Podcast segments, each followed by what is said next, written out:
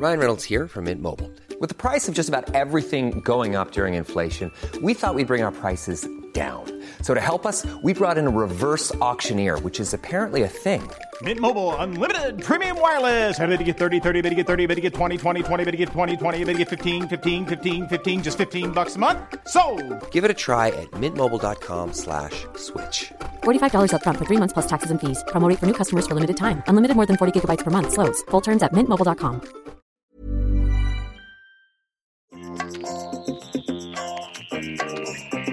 Vous écoutez le podcast de So Sweet Planet. Je suis Anne Greff et je vous propose des rencontres autour des thèmes de l'environnement, de la culture et des droits humains. Rélema, bonjour. Bonjour. On se rencontre pour parler de votre vie et de votre œuvre, mais aussi évidemment de votre euh, dernier album, Transcendance. Vous êtes arrivé à Paris, on vous a classé dans la world music à l'époque, on vous a même étiqueté comme l'un des pionniers de cette world music. Donc vous étiez dans le bac world music si j'ai bien compris, puis ensuite dans le bac jazz parce qu'il fallait euh, vous sortir de là et vous mettre dans quelque chose qui peut-être allait mieux vous convenir. Et puis aujourd'hui, vous présentez cet album comme étant ni jazz, ni world, ni classique, ni symphonique, ni, ni brésilien, mais comme étant du relema. C'est la première fois que vous vous sentez à ce point libre pour un album C'est la première fois que j'ai décidé de ne pas réfléchir au genre que j'allais faire parce que dans mon parcours, j'ai, traversé beaucoup, beaucoup de paysages. D'abord, en tant que petit séminariste, j'ai commencé avec du grégorien. Ensuite, j'ai fait du classique occidental. Ensuite, je suis sorti de là, j'ai commencé, on m'a offert une guitare, donc j'ai gratouillé sans vraiment réfléchir à rien du tout. J'ai joué simplement tout ce que j'entendais autour de moi. Ensuite, je suis tombé amoureux du rock parce que à l'intérieur de moi, je suis vraiment musicien, c'est-à-dire d'abord je suis tombé amoureux du piano et quand on tombe amoureux de cet instrument-là, on suit un soleil qui est devant, devant nous Ça n'a pas de fin. On est tout le temps étudiant jusqu'à la fin des jours. Donc avec ma guitare, j'ai transposé d'abord un peu ce que je faisais au piano, mais faisant de la rumba parce que à ce moment-là j'étais à Kinshasa et le Congo c'est le pays de la rumba. On ne devient pas vraiment instrumentiste, un grand instrumentiste en faisant de la rumba. C'est un peu comme le reggae. C'est joli comme musique, mais pour un instrumentiste, je suppose que ce qui est valable pour le Congolais, c'est valable pour les, les Jamaïcains. Tu- quand tu passes, ça vient faire une tchac, tchac, tchac. Au bout d'un moment, tu, C'est limité. c'est un peu limité. Donc je suis rentré dans le rock. Parce que dans le rock, par contre, il y a des grands rêveurs et des grands instrumentistes. Voilà donc, ayant fait tous ces paysages jusqu'à à ce que vous venez de dire entre world music et jazz, je me suis dit, cette fois-ci, je ne vais pas réfléchir, je vais simplement mettre mes amours sur la table. Parce que ici, malheureusement, on est chaque fois obligé, on t'oblige par rapport à la maison qui va distribuer. Et te dit, mais euh, surtout dans mon cas, on me demande toujours, Ray, qu'est-ce que tu vas nous faire cette fois-ci? Bon, cette question étant récurrente dans ma vie, j'ai dit cette fois-ci, les gars, ne me posez aucune question. Je vais simplement mettre mes amours à plat sur la table et puis vous en ferez ce que vous voudrez. Vous avez donc été l'un des pionniers, dit-on, du métissage musical, de ce que l'on a appelé la world music, qui est un terme qui a été un peu galvaudé après. Quel était votre état d'esprit à l'époque lorsque vous avez commencé à faire ces, ces croisements musicaux, ces métissages? En fait, je suis arrivé ici à l'invitation de Jean-François Bizot. Et Jean-François Bizot avait une sorte de, rêve. Il avait l'impression que, il avait dit, si ici à Paris, on faisait l'effort de vraiment mélanger tous les courants qu'a amené la France, entre guillemets, il ne faut pas prendre ça euh, dans un mauvais sens, la France impérialiste. Et il disait, tout ce que la France impériale a ramené ici, on pourrait inventer une musique qui, serait un peu, qui rayonnerait un peu comme le jazz ou le funky. américain. Parce que tout ce qu'il entendait ici, c'était tellement magnifique qu'il fallait qu'on fasse un effort pour que les, musiciens français sortent de leur, euh, de leur timidité et de leur cercle pour se mélanger à tout ça. Mais malheureusement, on savait que quand on mélange ces histoires-là, il faut d'abord trouver un marché, il faut trouver des vendeurs.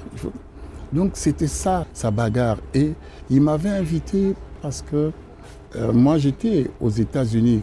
Aux États-Unis, ça n'a pas vraiment marché. J'ai demandé euh, où est-ce que je peux aller en Europe? Les gens m'ont conseillé Bruxelles. Peut-être, maintenant je me suis rendu compte après coup que c'était parce que j'étais congolais. je croyais que je, cherchais. Donc on m'a envoyé à Bruxelles, mais quand on vient des États-Unis, Bruxelles, euh, en une semaine, on a fait un peu le tour, quoi, musicalement. Donc j'étais là en train de me heurter contre les murs. Et c'est là que j'ai reçu un coup de fil de, Jean-François Bizot qui me dit Mais moi, je te cherche depuis un moment. J'ai envoyé plein de messages aux États-Unis, mais qu'est-ce que tu fais à Bruxelles? J'ai dit ben, Je suis un peu bloqué ici. Il a dit ben, Écoute, tu sautes dans, une voiture, bien dans un train, et tu viens à Paris. J'ai un logement pour toi et on va bosser. Voilà comment je suis arrivé à Paris. Et quand je suis arrivé, donc j'ai été logé chez lui, dans son château, enfin il avait un appart là-bas, j'ai quand même posé la question, j'ai dit, mais pourquoi tu me cherchais tant? Et pourquoi tu me fais venir, tu me loges comme ça? Il dit, non, mais tu sais qu'il il m'a expliqué tout ce que je viens de dire, son rêve là. C'était vous pour le concrétiser donc Je ne sais pas si c'est moi. Hein. Chez nous, il y a un dicton qui dit on a à voir les, les, plus gros doigts du monde, on ne lave pas son, son visage avec un doigt. Donc je ne me sens pas du tout grand à ce point-là. Quoi, hein. Mais il m'a dit, le problème avec vous les Africains, c'est que comme vous êtes une culture euh, orale, quand on vous demande euh, ce que tu es en train de jouer, c'est quoi? Explique-le. Souvent l'Africain rigole seulement, il dit, ah mais nous c'est depuis nos ancêtres, on fait comme ça. Hein. Il dit, ça, il faut sortir un peu de ce cercle-là. Nous, ici, il faut mettre les choses sur la table.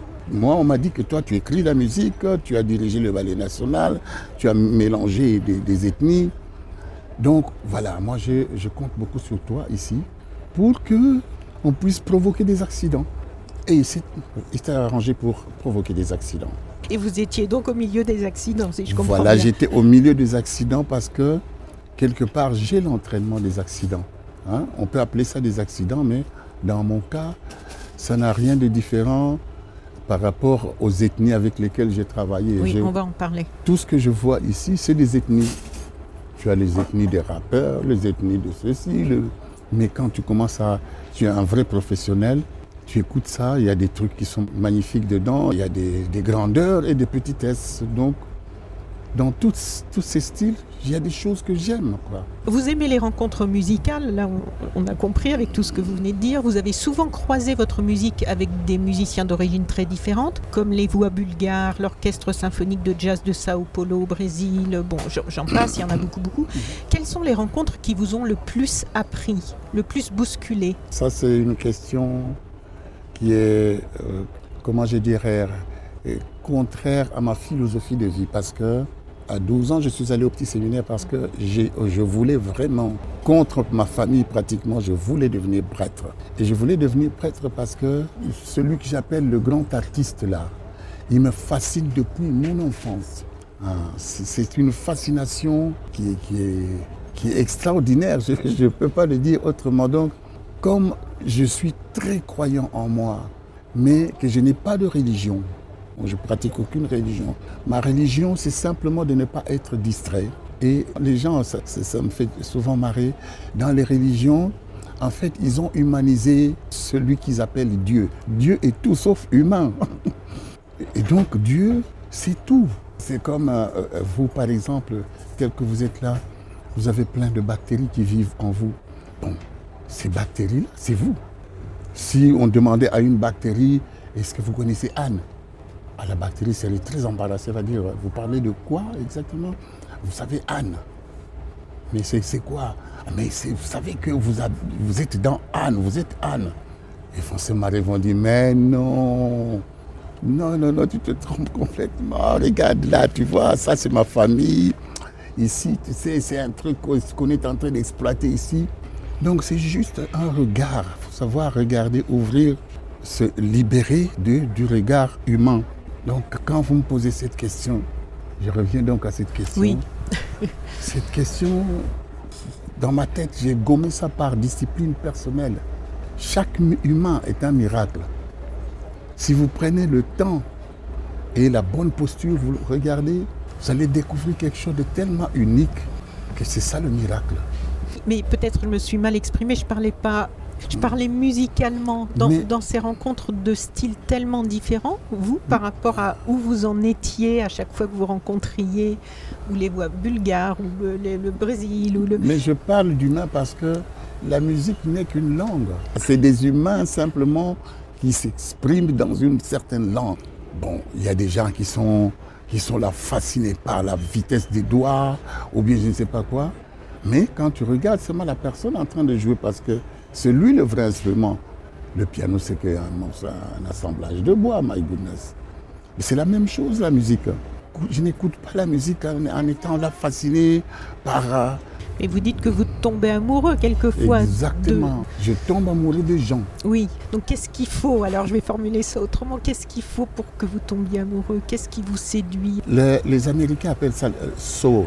Bon, bien. Vraiment. C'est, ça, je pense que ça résume énormément. Il y a des musiciens qui sont des fantastiques chanteurs, par exemple, des chanteurs qui sont fantastiques, mais qui n'ont pas de soul.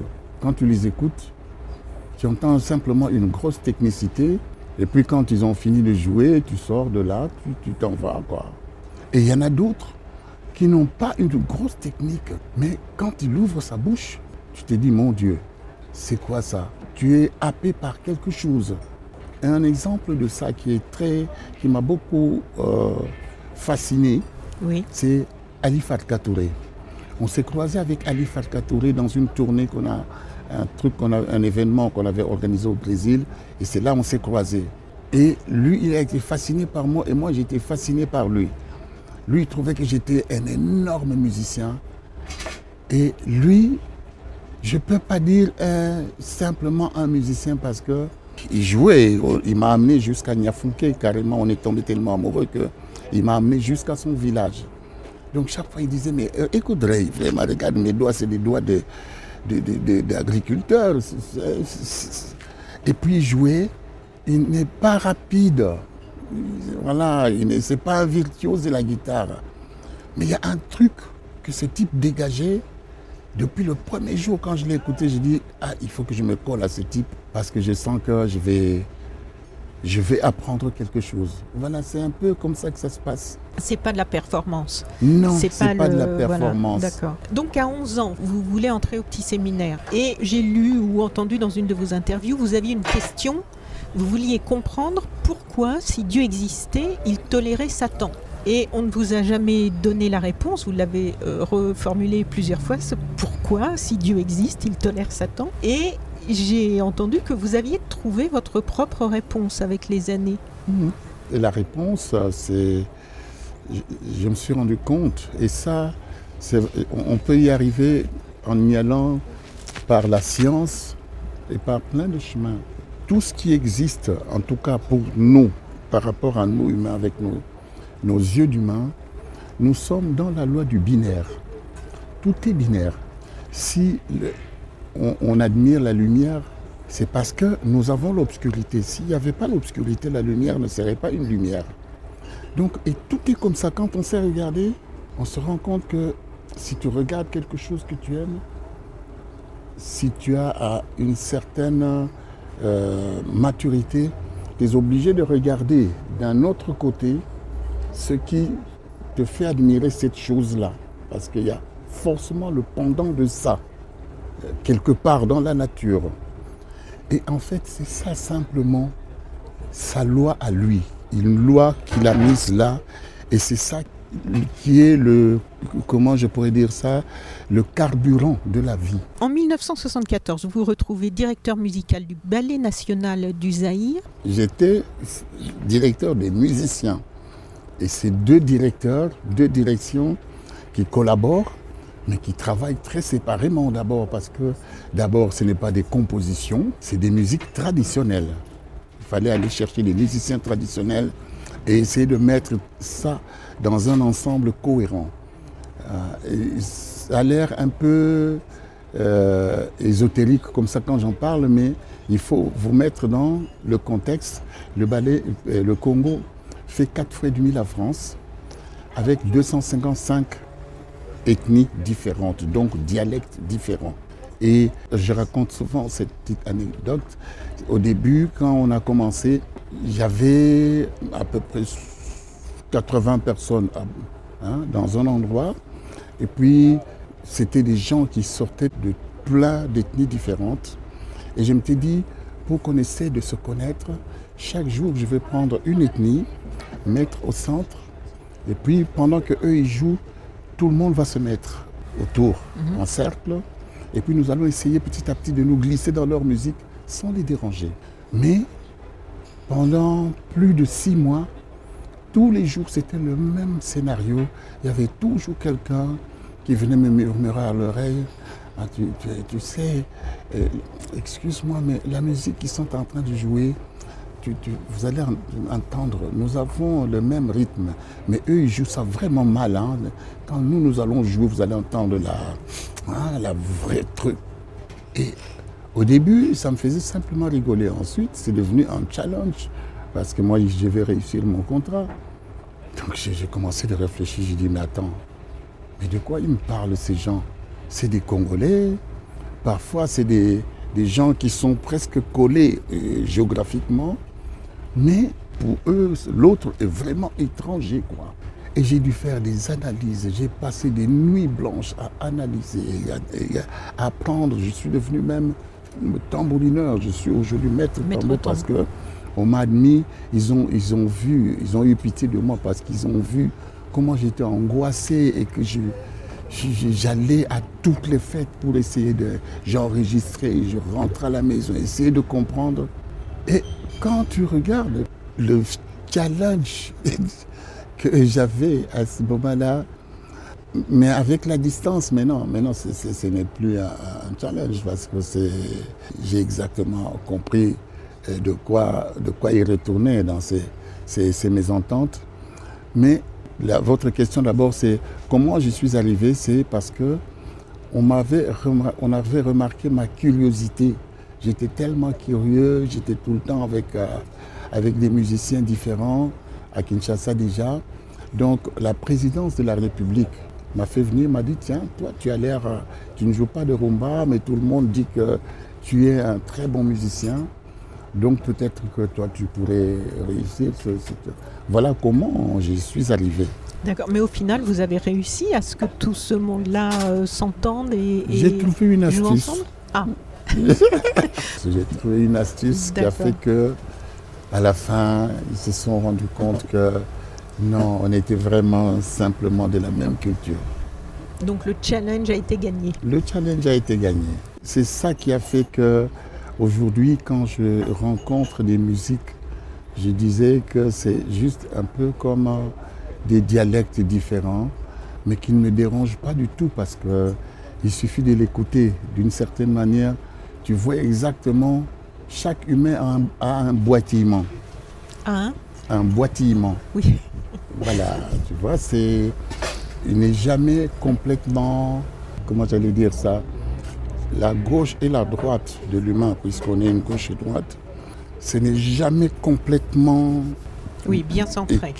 centré. Mm. Donc, tout rythmicien, dès qu'il commence à jouer, si tu sais le regarder, tu vois son boitement. Donc, tu sais exactement comment compenser le boitement. Et puis, et puis vous dansez ensemble. Un jour, vous deviez embarquer pour rentrer des États-Unis, vous avez laissé vos musiciens et vos bagages embarqués et vous ne les avez pas suivis. Qu'est-ce qui s'est passé pour que vous restiez aux États-Unis? Parce que quand je suis sorti, j'étais en état de disgrâce auprès de, de Mobutu. Enfin, pas Mobutu, je ne connaissais pas Mobutu personnellement, mais euh, auprès de son cabinet, parce que c'était le cabinet du, président qui m'avait engagé dans ces aventures parce qu'on avait eu euh, un désaccord. Après le ballet national, comme ça avait bien marché, ils ont rêvé de faire un, opéra national. Mais contrairement au ballet national qui était un ballet traditionnel, un opéra, il faut écrire un libretto. Donc je leur ai posé la question, j'ai dit c'est qui? Qui a écrit le libretto? Est-ce que je peux voir le libretto Ils ont dit on n'a pas besoin de libretto. on va chanter le guide. Ah, c'est là qu'il y a eu, y a eu un flottement. J'ai dit, excusez-moi, j'ai des petits principes de vie, mais je ne pourrais pas travailler pour chanter le guide. Et là, ça a été le désastre pour moi, en tout cas, pour faire court. On m'a, tout enlevé. Là-bas, on ne fait pas dans la demi-mesure. Donc, maison, voiture, tout, tout, tout, tout m'a tout pris. Je suis retourné vivre comme un, débutant chez mon frère. Et c'est là que le Rockefeller Foundation m'a invité aux États-Unis. Bon, donc, au moment où j'étais en train de reprendre l'avion, les bagages été partis, les musiciens sont partis, j'étais là, juste au moment de traverser la frontière, j'ai dit, mais, mais qu'est-ce que tu vas faire là? Tu vas rentrer dans un pays où on ne veut pas de toi. C'est simplement cette question qui m'a qui m'est tombée dessus et ce qui m'a freiné. Quoi. Et du coup, vous êtes resté de l'autre côté de la porte d'embarquement? Je suis resté de l'autre côté. Il n'y avait pas de téléphone portable vous, À ce moment-là, mais non, justement, à ce moment-là, il n'y avait pas de téléphone portable. Donc, euh, ils, sont partis Ils sont partis, ils n'ont pas su. C'est seulement quand ils sont arrivés dans l'avion qu'ils ont vu que je n'étais pas là et que je leur ai écrit après. En quelle année vous vous installez aux États-Unis? 78. 78. Oui, je pense, oui en fait, ça m'intéressait d'avoir vos premières impressions par rapport à arriver sur le continent américain. C'est pas très loin après les combats des droits civiques, après toutes les grandes figures historiques mm. de ce mouvement. Comment vous vivez ça à ce moment-là? Est-ce que vous avez rencontré des musiciens engagés dans tout ça à l'époque? Est-ce que ça vous a influencé? Est-ce que tout ça vous le connaissiez déjà avant d'y aller très bien? Non, De loin. De loin. Vraiment, j'avais vécu ça de loin. Et quand je suis arrivé là-bas, euh, tout de suite, je me suis dit, il faut que j'en profite pour rencontrer les, ceux qui font vraiment du jazz. Parce que c'est, une musique qui est quand même, euh, qui, t'amène loin harmoniquement, le jazz. Donc, j'ai commencé à chercher, à rencontrer des musiciens de jazz. Et il y avait plein de musiciens qui, qui sont tellement doués dans le jazz. Comme c'est une musique qui se joue beaucoup dans les clubs. Tu vas dans les clubs, tu es tout le temps en train d'entendre des super gars. Et moi, ce qui m'a frappé d'abord, c'est la monotonie de leur rythme. Voilà, ça, je me suis dit, mais comment ces gens qui sont si avancés harmoniquement, rythmiquement, ils sont si pauvres? Et comme je sortais d'une université rythmique, pratiquement, le ballet national, oui pour quand je vous parle du challenge que j'ai eu à, du défi que j'ai eu à relever, c'est, j'étais, mais alors rythmiquement dans ma tête, j'avais, ouais, ouais, je me sentais calme quoi, rythmiquement. J'ai voulu très naïvement apporter ça aux quelques musiciens que j'ai croisés. Mais malheureusement, les Noirs américains, par rapport aux Noirs africains, j'ai remarqué tout de suite, non, vraiment pour eux, c'est moi qui dois m'améliorer, hein, devenir comme eux. Mais ce n'est pas eux qui doivent faire des efforts de devenir comme moi. Ils me regardaient, mais vraiment, ils trouvaient ça complètement loufoque, quoi. Je leur disais, mais les gars, il faut me laisser vous expliquer, mais tout ça, ça... C'était à sens unique. Oui, c'était complètement à sens unique. Et du coup, je ça m'a un peu zappé, quoi ça m'a zappé. Je me suis dit, bon, écoute, ils n'ont vraiment pas besoin de moi ici. Ils sont déjà tellement grands qu'il faut les laisser dans leur grandeur. Vous n'êtes retourné en République démocratique du Congo que 32 ans plus tard, en 2011, c'est ça? Quels sont vos liens depuis avec le Congo? Est-ce que vous y êtes retourné depuis 2011 Vous y retournez régulièrement? Est-ce que vous avez des, une affection particulière? Parce qu'il y a quand même au moins deux titres qui, qui vous blues et puis euh, Congo Rhapsody sur votre euh, dernier album. C'est quand même mes racines. Vraiment, c'est mes racines. J'ai croisé des gens qui humainement sont tellement grands que je tiens beaucoup, je tiens beaucoup à ce, à ce pays. Et quand je vois la misère dans laquelle j'ai retrouvé de gens là-bas À Kinshasa? À Kinshasa. Parce que c'est, ça veut faire le tour du Congo. Déjà faire le tour de la France, c'est même avec le TGV, c'est déjà une entreprise. Mais faire le tour de ce pays-là avec la forêt équatoriale, c'était une entreprise extraordinaire. Et donc, j'ai visité des endroits de ce, ce pays, c'est, tout bonnement incroyable. J'ai toutes ces images en moi. Et j'ai encore une bonne partie de ma famille là-bas. Ah oui. Mais oui, je suis tout le temps en contact avec eux parce qu'il faut continuer d'aider le pays. Ils, sont, ils, vivent, ils vivent très très très durement là-bas. Je suis en- tout le temps en contact. Et je suis retourné deux fois, à part la première fois que je, je suis retourné deux fois pour jouer. Et je continue de voir cette pauvreté qui tire le pays vers le bas alors qu'il y a des riches au Congo. Parce que c'est un pays très très riche, le, enfin, Mais les ressources minières et puis vraiment, et très riche culturellement. Il y a des réalisateurs, il y a des photographes. J'avais interviewé Kiripi Katembo, qui est décédé vois, malheureusement vois, depuis, oui. qui faisait des photos de, de reflets des gens de Kinshasa dans les flaques d'eau. Magnifique. Il y a des réalisateurs, des musiciens, des écrivains, Vraiment, la, c'est- la mode. C'est un pays qui est extraordinaire. Et, et puis, il y a quand même ces- cette situation au Kivu où, pour le moment, on dit que nous, venons de dépasser les 6 millions de morts. Et pourtant, ça ne dérange pas beaucoup. Moi, je vois, je suis euh, français aujourd'hui, je vois l'émotion qui secoue le pays quand nous avons deux morts, trois morts.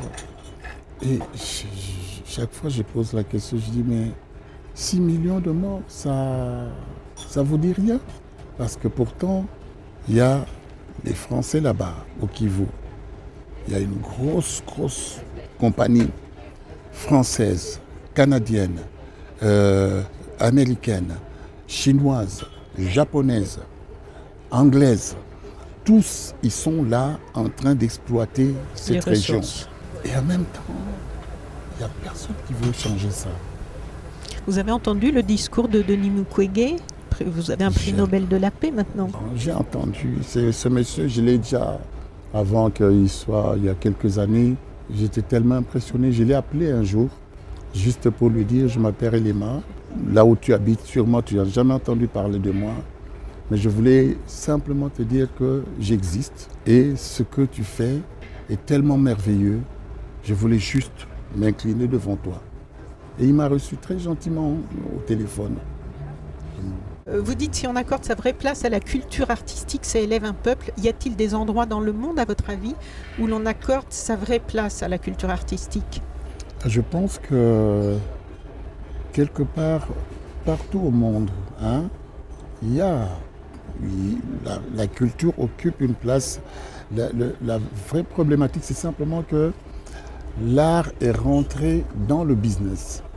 Et du coup, de plus en plus, le business est en train d'écraser l'art.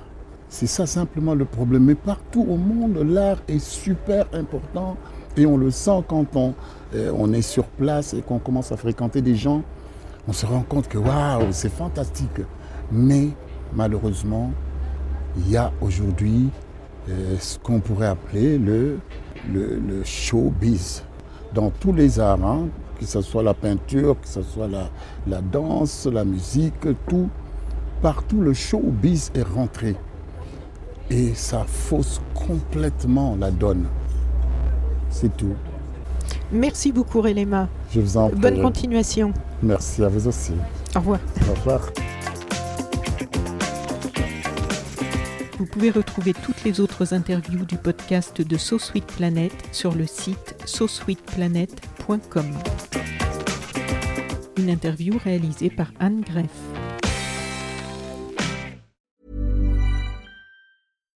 Here's a cool fact a crocodile can't stick out its tongue. Another cool fact you can get short term health insurance for a month or just under a year in some states. United Healthcare short term insurance plans are designed for people who are between jobs, coming off their parents' plan, or turning a side hustle into a full time gig. Underwritten by Golden Rule Insurance Company, they offer flexible, budget friendly coverage with access to a nationwide network of doctors and hospitals.